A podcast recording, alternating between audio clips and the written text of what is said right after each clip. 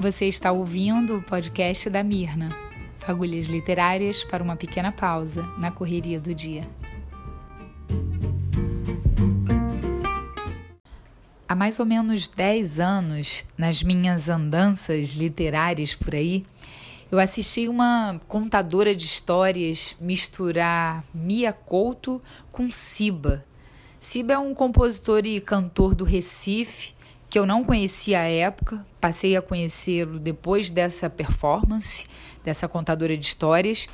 É, e ficou lindíssimo, porque ela, ela, ela contou, ela usou um trecho de um livro do Mia Couto chamado Terra Sonâmbula, publicado pela Companhia das Letras, e misturou isso com o Siba, com um álbum, uma música chamada Maria, Minha Maria, de um álbum do Siba chamado Siba e a Floresta do Samba.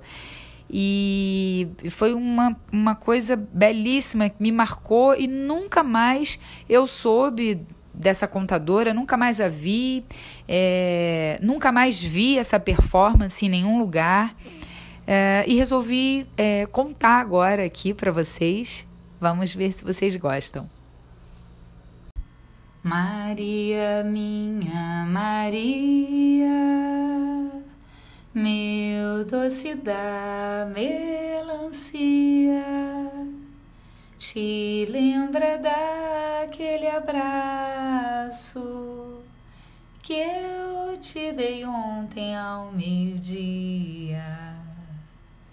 Vem ver o belo luar que a tua ausência reclama Que noite tão preciosa, não deve dormir quem ama. Assim desfia o menino seu relato. Havia, entre sua manada, um muito triste boizarrão. De manhã até de noite, o bicho boiava em rasteira solidão, esquecido de si, dos capinzais e das obrigatórias ruminações. Seus olhos felpudos seguiam todas as distrações. Tudo lhe era pretexto, fosse o estremecer de uma sombra, fosse o farfalinar de uma borboleta tricotando seu vôo. O pastorzinho se agastava. Que doença estaria a consumir o animal? E se decidiu a segui-lo, de luz a lés.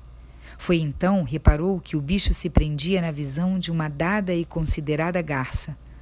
A ave pernalteava-se, se juntava às nuvens, suas gêmeas.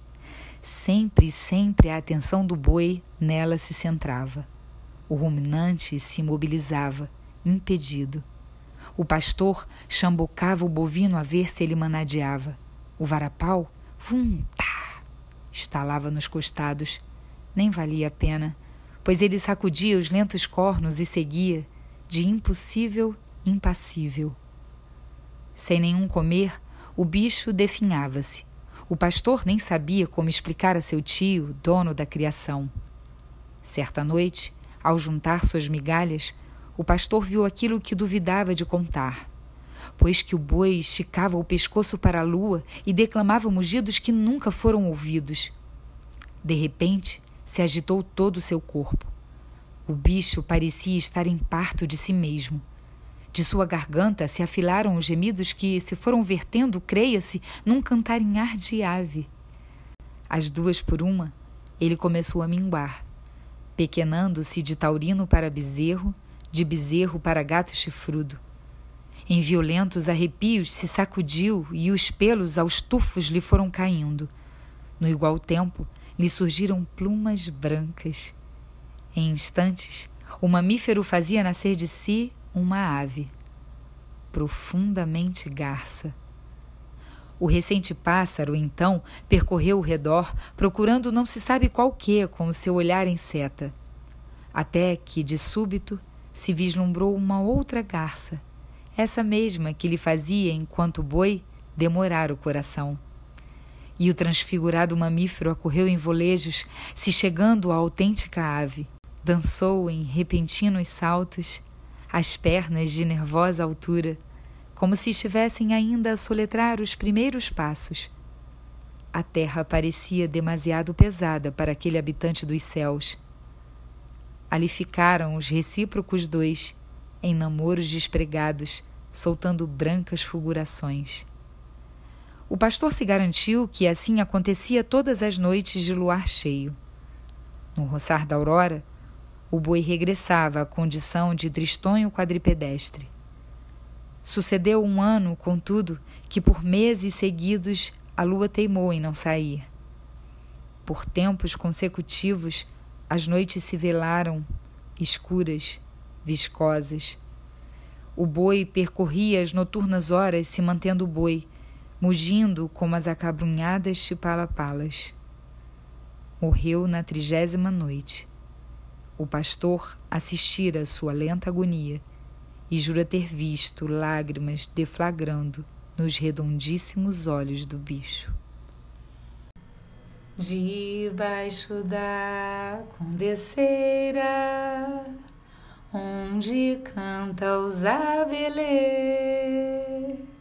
saudades da minha terra, onde eu nasci vou morrer.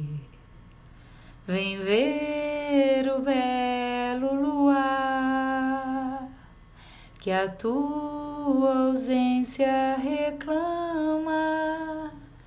Oh, que noite tão preciosa! Não deve dormir quem ama